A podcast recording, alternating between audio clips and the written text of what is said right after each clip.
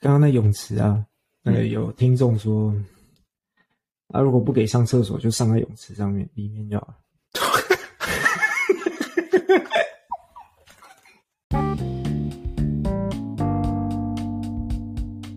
欢迎收听台客纳鲁居，大家好，我是川艺，有有有，我是 Tony。我们这个频道呢，每一集我们会分享呃，我们生活上有用过的一个有趣的科技应用，然后会同时分享我们实际体用的心得，然后表达我们的看法。我想说，这一集开始之前，先来感谢一下我们第一集的听众。第一集的听众有谁？我不知道有，我不知道有谁，但我们知道至少有听众。谢谢大家的厚爱，不管是对亲朋好友，还是你随机刚好听到我们，就感谢你的支持。对，谢谢你，谢谢大家的支持，谢谢你们愿意百忙之中抽空听我们的第一集 Podcast。虽然还有很多进步的地方，但我们会继续加油，继续努力。怎么好像在发表什么心得感言一样？那确实蛮感动的。你想，你就随便发一个，也不是随便发，你就很认真的发一个，做一个内容，然后你发到上面去看，然后就算是有一个人看，你会觉得说有人看，心情就觉得蛮好的，对吧？就是蛮意外的。我们到现在好像有。我最近看到像三十五个人听，对，差不多三十五个人听。我们感谢那三十五位听众。我们朝着一百迈进，小的里程碑。什么时候达到？这礼拜，这礼拜直接第二集我们发了就，直接直接一百了。这么有把握？就是那个 To be gay 表教一教，okay. 大家一起来听，叔叔阿姨通通来听。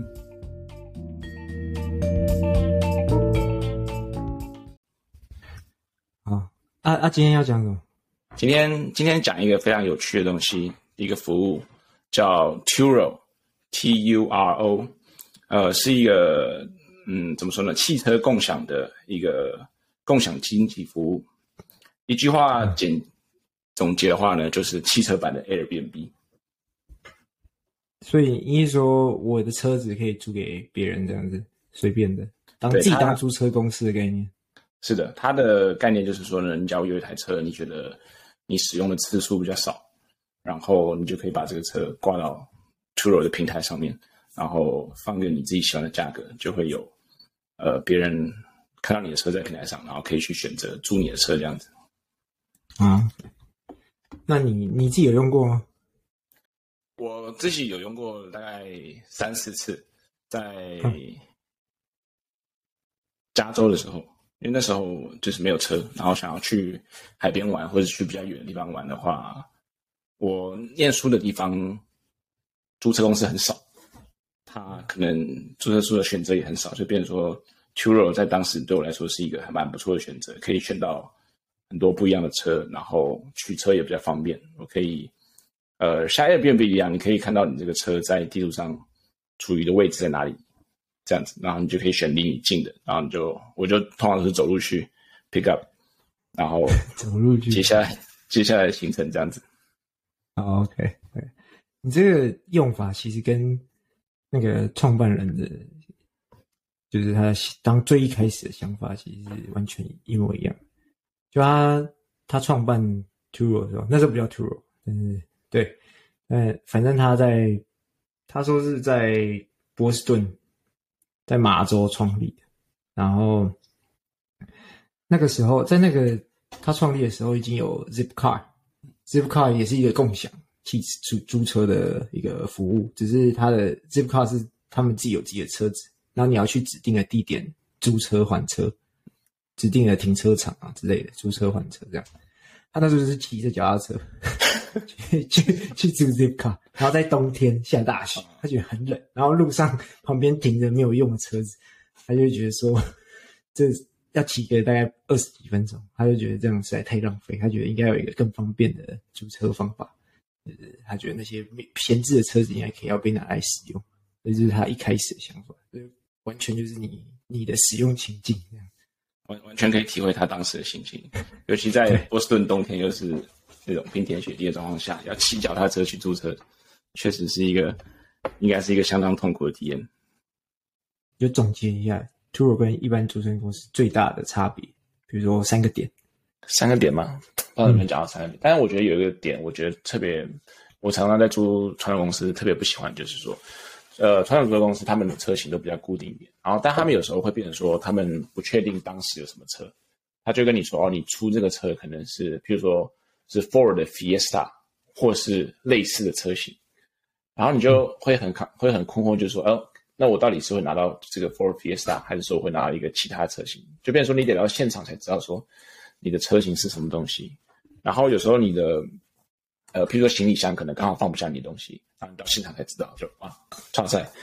对，然后这点我是比较烦的。但 Turo 的话，Turo 就是它就是这个车型，就是这个车型，你就直接对口你想要的车，嗯，去租这样子。然后你可以你在租之前，你就可以说哦，看好我的尺寸，我大概大概，譬如说你想要载很多货的话，就可以呃先选好大一点的车，然后算好你的货要多大的尺寸，然后确保可以放进去，就会呃可以减少蛮多问题的这样子。这个我要讲一下，这个我自己的亲身经历。就我跟我的一个高中好朋友之前去德州玩的时候，我们租车用那个一般的租车公司。对，我在讲君泽。反正我们两个就选了，我忘了我们选了某一个量级的，反正应该是最便宜的，因为我们两个只有两个人，然后行李只有两个后背包而已，根本超少。我们就选了最小台。然后他他也没有，他也不会跟你说是哪一台嘛，不会跟你说是 Ford 还是什么 Honda 之类的。然后去了，然后现场，然后一个大妈轮到我，我说我我有订，然后看一下，他说：“哎，这个我们现在没有这么小台的车，只剩下那个 Challenger 那个道奇的 肌肉车，因为店里面看到那种轰轰轰那种肌肉车，他说你要不要开这个？我说没有别的选项了，因为我们那那时候要去露营，我们想要开很远去露营，我想要选一个。”比较省油的车子，对对对对对对。然后他说没有，我们就是，不然你就要去租 SUV，而且要加钱。这个我可以不帮你加钱，双门的。然后我们就开了那一台，然后上山下，然后去去去露营，超耗油。啊，但但其实其实这样有时候其实也蛮好玩的，就是莫名其妙被升级，这就是应该说怎么说呢？是我们想要的升级。对，有时候你出去玩就想要尽量减少不确定性。有时候，比如说你今天可能是租小车，他给你大车；但假如明天反过来，变成你租个大车，他给你小车，就很麻烦。对，对，所以超麻烦。Yeah，就是想要尽量减少不确定性的话，呃，可能 Turo 在选择车辆方面就会比传统公司好蛮多的。嗯，这样子。对啊，那另外一个就是 Turo 可以租很多高级车啊，你没看过的车子。那种基本上一般租车公司不会租给你，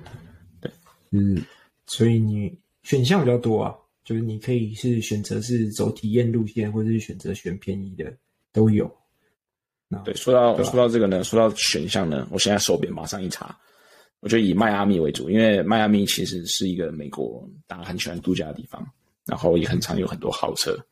我猜有一个迈阿密可能都很多，我手边。嗯看到一台二零一九的 Rolls Royce 劳斯莱斯，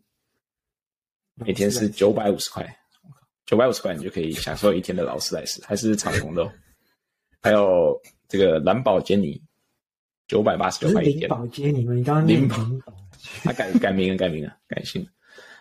就是他，譬如说这种 Lamborghini 这种跑车，或是这种 Rolls Royce，其实你在一般的租车平台都很难，呃，有机会去租到。你除非到用到 Turo 这种去。租才有机会，或是你得到 local 去找。但像我们刚才说的，你假如旅行，你想要减少一些不确定性，就希望可以提早预约。那 Turo 其实就是蛮方便的，你可以在呃平台上呃优先预约这样子。嗯，然后还有另一点有趣的东西，就是说有些车商甚至利用 Turo 来做试乘，他就是把他的一些试乘车放到 Turo 上面去出租，好，然后让试乘也可以赚钱啊。对啊，他就是试乘，就是。以前不是你就去，你就去那个车车厂，然后试乘，他就给你开嘛。对，因为，但是他开都是开很短，比如说我每你每次去买车，他不就让你说哦，开上去，然后开到海尾，可能开个两个两个 mile 两个出口，然后就让你折返回来下来，哦、因为还没有体验到，没有没有实际上使用那个车应用，没有实际应用到你呃每天的生活里面去。但他就放到 Turo 上面去租的话，比如说你租三天。花一点小钱，然后你先开个三天，确定。譬如说你想买一个双双座的跑车，你不确定这个车能不能符合你每天的要求的话，你就可以先租个三天，然后先开一开，看说，哎，是不是符合你每天的需求？然后假如觉得说啊，这个车太小，或者说不好停车之类的，然后你就说，反正你还没买，你只是试乘而已。我觉得会比会比去那个经销商试乘两二十分钟还还还更准确。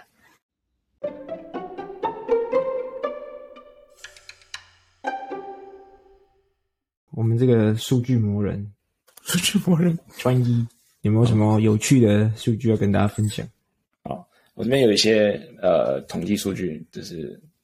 蛮有趣的，然后因为我们刚才说 Turo 有点像车辆的 Airbnb 嘛，所以我同时也有拿了一些呃 Airbnb 的数据来做比较，然后大家可以参考一下，现在 Turo 的规模比起 Airbnb 大概是什么样的部位这样子。那呃以 host 以主人就是怎么说呢，就是负责出租车辆的人呢，在 Turo 平台上总共有八万五千个人，对比 Airbnb 有四百万个人。所以其实差蛮多的。其实 Turo 还是一个，哦、虽然我后来查一下，其实 Turo 跟 Airbnb 他们创始的时间是蛮接近的。对，但是其实他们的规模还是差蛮多的。差蛮多的，因为 Turo 主要三个市场：美国、加拿大跟英国。英国是对，剩下的呢，其实没有什么太多的拓展，就是发展这样子。嗯、所以说，所以说他们很小是蛮合理的。对，我觉得跟资产资产的特性也有关系。就是汽车比起房屋，事实上还是有一些就是实质上的差异，所以也会造成他们产业规模大小的差距。这样子。然后，那接下来我再分享一个，就是总共在平台上，呃，能够租到的车辆呢，目前为止，直到二零二零年有十六万辆。然后，假如对比 Airbnb，有五百六十个房屋可以出租。五百六十万，五百六十万，对，sorry，五百六十万，然后五百六十个，对，然后车车辆的种类呢，大概有一千三百多种车可以让你出租，然后就是现在转移到乙方，就是顾客端的话，总共在 Turo 上面有一百三十万个 active guest，就是活跃的使用者，对比 Airbnb 呢是一点五亿。所以你大家都可以知道说，从呃使用者规模上就可以知道他们两个差距。那同时这样子也反映在他们的估值上面。现在现在目前 Turo 的估值呢，大概是呃 one billion，就是十亿美金。那对比 Airbnb 就是一百亿美金啊，不对，一百个 billion，一千亿美金。所以就是一百倍，一百倍，其实蛮合理的，因为你看 active user 跟呃，其他东西数据比其实都是两个一一百个量级的的差异这样子，在所以也确切的反切反映在确切的反映在他们的估值上面。中中文不好 看。那从你说完估值，你知道他们就是平台是怎么盈利的吗？哦，这个，因为它就是租车界的汽车界的 Airbnb 嘛，所以基本上它就是。让这些车主赚钱的时候，他同时从抽成，然后加上一些平台的营运费用。所以你每次租车的时候，你看到比如说一天二十块钱，那二十块钱里面，呃，有大概至少三，大概十趴会被 Turo 抽走，然后接下来他会跟你额外加一些，比如说平台维护费用那些，在在你最后的账单上面，这样就是他的。他赚钱的方法，主要的赚钱方法就是这个，对吧？等于说它是一个，嗯，就是车主可以选，你车主可以选抽成的比例，因为我自己也有把我的车子丢上去，马自达三，想马自达三马三战队，我把车子丢上去看一下，他可以选，他有四个选项，六十五、七十五、八十、九十，那个是说你车主可以拿。每一笔交易你可以拿几 percent 回来，比如说九十趴，然后九十趴的话就是十趴是 Turo 抽走，那他那单每一个抽成方式对应到的保险，Turo 帮你的车子的保险就会不一样，就是他抽越多，他给你的保险给你车子的保险就越好，但他抽越少的，你到时候如果车子被撞坏或什么，你自己要负担的东西就比较多，啊，所以就看你自己怎么取舍。所以他有点像说，我我我看过看到一个人说法，他是说，呃，等于说车主其实不用额外付保险费，他有点像是说把你租车的费用里面抽一部分走，然后去做保险这样子。然后像你说的，假如你这个对车子比较不放心的话，你就可以选择他抽成抽多一点，但是保险的呃项目会更高，会 cover 会更多，出事情的话可能会比较容易受到保护这样子。那对啊，你也可以，你也可以呃。管刺激一点，就是比如说你像你说的百分之九十，然后什么保险都不保，不要怕。对，如果你今天是一台什么两千年 Civic，Civic，没关系，没关系，九十八。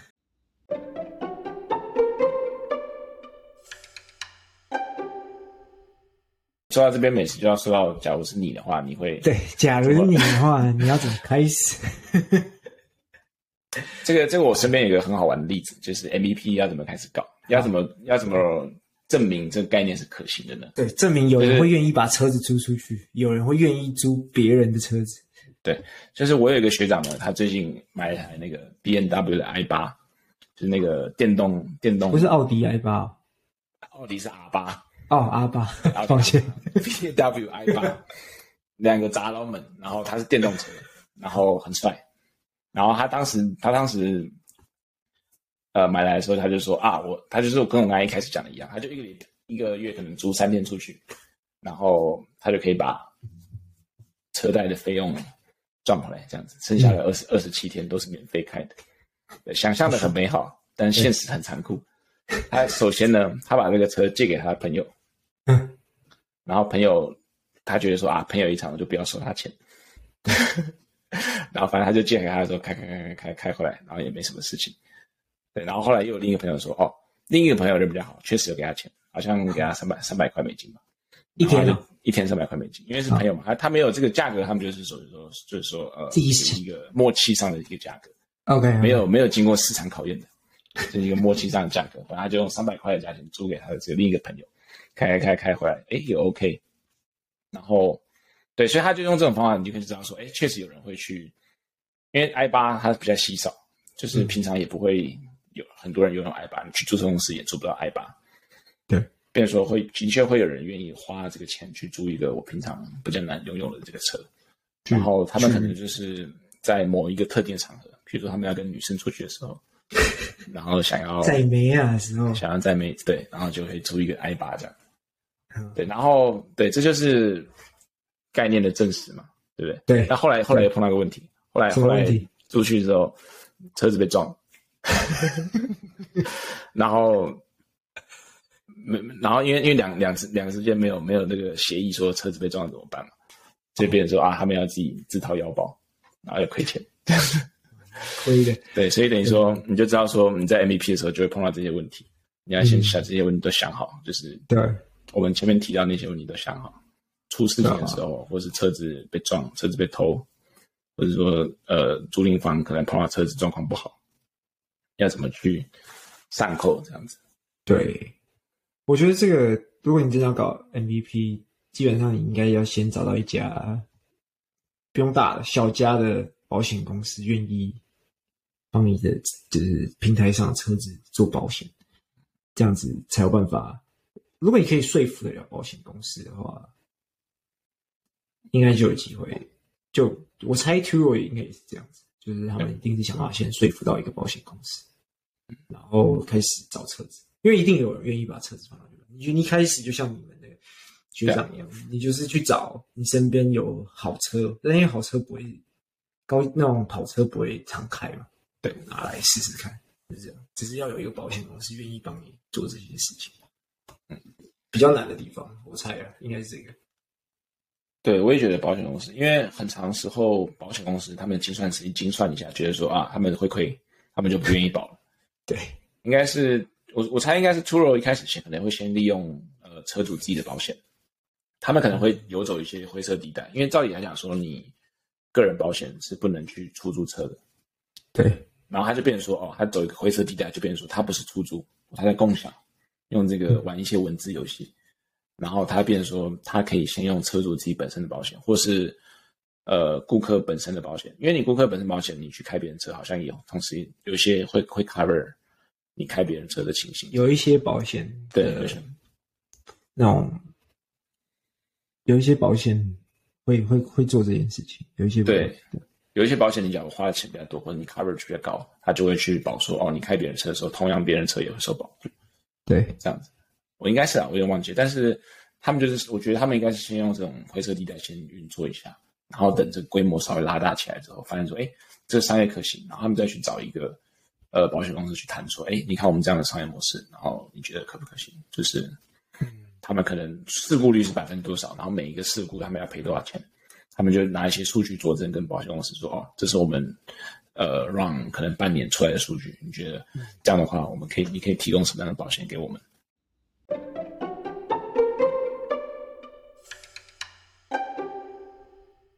觉得有没有什么你看过觉得很有趣的共享经济的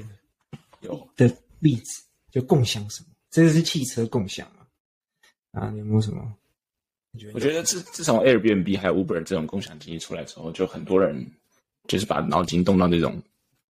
呃，平常人家里拥有，但是不会随时用到的一个一些资产，他们会说利用这些呃，那什么闲置的资产，然后去看能不能去赚更多钱这样子。啊，我有查到一个很有趣的，叫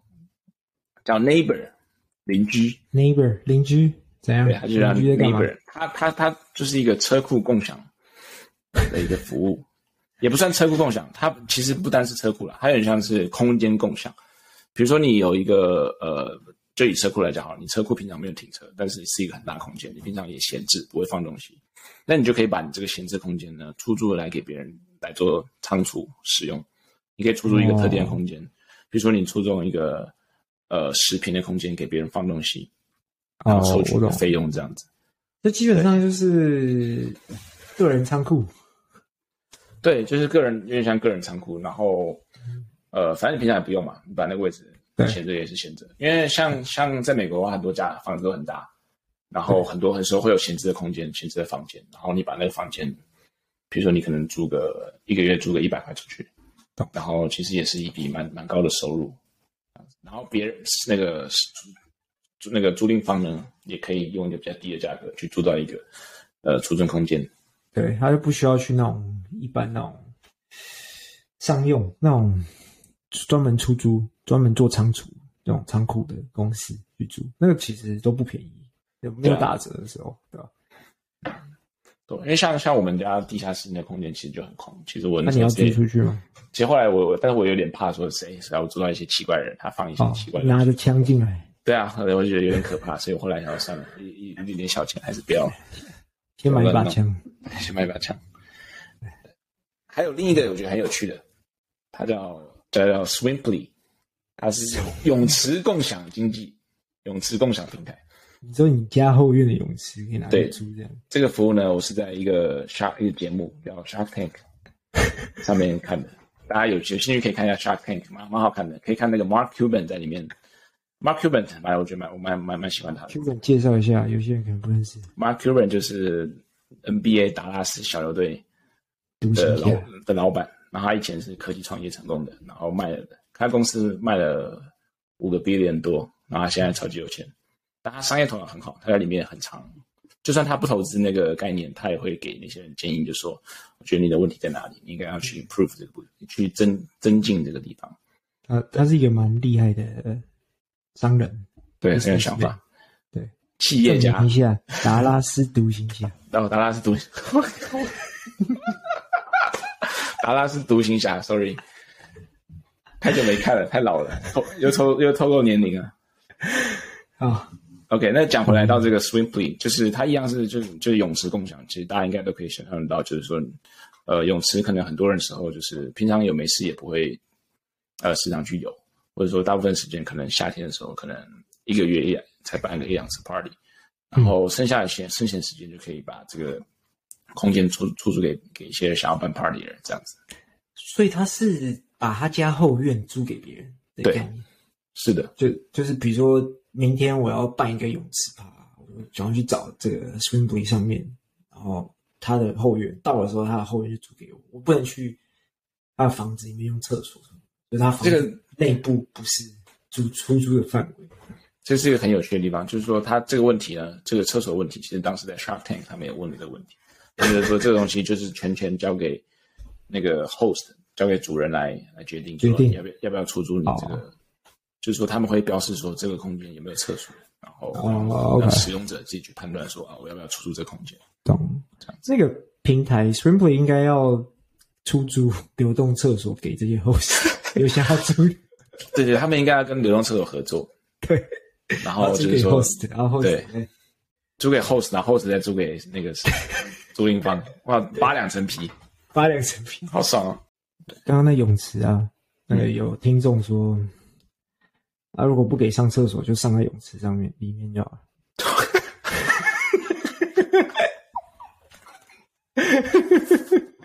这是一个报复，就是一个报复，就是 可以。他们也招不到啊，对不对？他们也不知道说，但这个太缺德了，对啊，除非你把你的泳池先染色嘛，不是有那种上个厕所就会变色的游泳池，所以那种公公用的那种游泳池就会有这种，你也可以做这种事情，对啊，蛮酷的。对，听你这么一讲，我觉得听你这么一讲，我觉得所有的主人应该都会把他们厕所打开，他们谁都不想要让自己的泳池被尿在里面。共，我觉得共享经济是一个最近蛮受欢迎的一个趋势。就是大家把一些闲置的一些资产，然后把它拿出来出租，然后当然同时也会碰到一些有争议性或是有一些安全性的问题。对，就是说看大家对于说这个得到报酬有没有超过要承担的风险。对，这样子。我我觉得共享经济这个概念很好，嗯，但是它因为它太新了，嗯，我说跟法规比起来，比如说你像租车的时候那个机场税之类的。跟这种法规比起来，它太新，变成说你有很多模糊地带，比如说你要担心的事情，就很多这种共享平台，最后你成不成交都是双方，就是租出去或者是被租的人，他们都要互相信任，你才有办法做到这件事情。因为很多太多模糊地带，法律保障保障不了的东西，所以这是自己要担心的问题。但是概念上、本质上是好的，然后。我自己觉得有一点，就是你看 Turo，看 Airbnb，他们像像 Turo 不是就在扶植一些小的租车公司嘛？就比如说这种本地的租车公司，可以只有十台车之类，就变成已经跟他们本来的概念有一点不太一样。他本来概念是说，你有把你闲置的东西拿来，就个人闲置的东西拿来出租，赚一点外快什么的。但是已经变成变相的，已经很多人会把它变成一个一本一一门生意在做，所以他们已经从一个共享平台越变越成变成比较像是商业平台，就是帮这些店家打广告，让这些店家可以把他的车子或把他的产品租出去的一个一个媒合平台，这样已经不再是他们。我觉得是最初的概念，我不知道我自己的感觉是这样。其实，其实我蛮同意的。像 Airbnb 跟 Uber，其实他们最初的动画都是共享，但他们像你说的，逐渐都从共享变成一个商业的媒合平台，就不再是那种共共享的概念，就比较减少了。其实我觉得也合理，因为共享的话，其实效率蛮低的。对啊，你假如能做成商业的话，效率还是比较高。但是相较之下，它比传统的。商业模式可能效率更高一点，它介于说共享跟传统的商业模式之间取得一个平衡。今天就差不多到这里啊。行，我们感谢大家的收听啊，感谢大家今天的支持。大家有空的话就去 Apple Podcast 底下留言，就是留评论，就就留一些，比如说你们想之后想要听的类型的产品，我们尽量就是。想办法介绍给大家认识认识，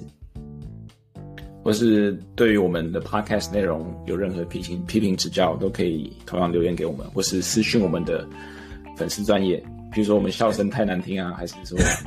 讲话声音太窄啊之类的，太尬太尬之类的，都可以给我们一些批评指教。毕竟我们刚开始，希望对啊，逐渐进步。嗯、对你你你留言或是你私讯我们都会回，我们需要一点回馈，所以对秒回。对，秒回，绝对秒回，绝对秒回。对，好，那今天就这样了。好，谢谢大家收听，我们下次见，拜拜。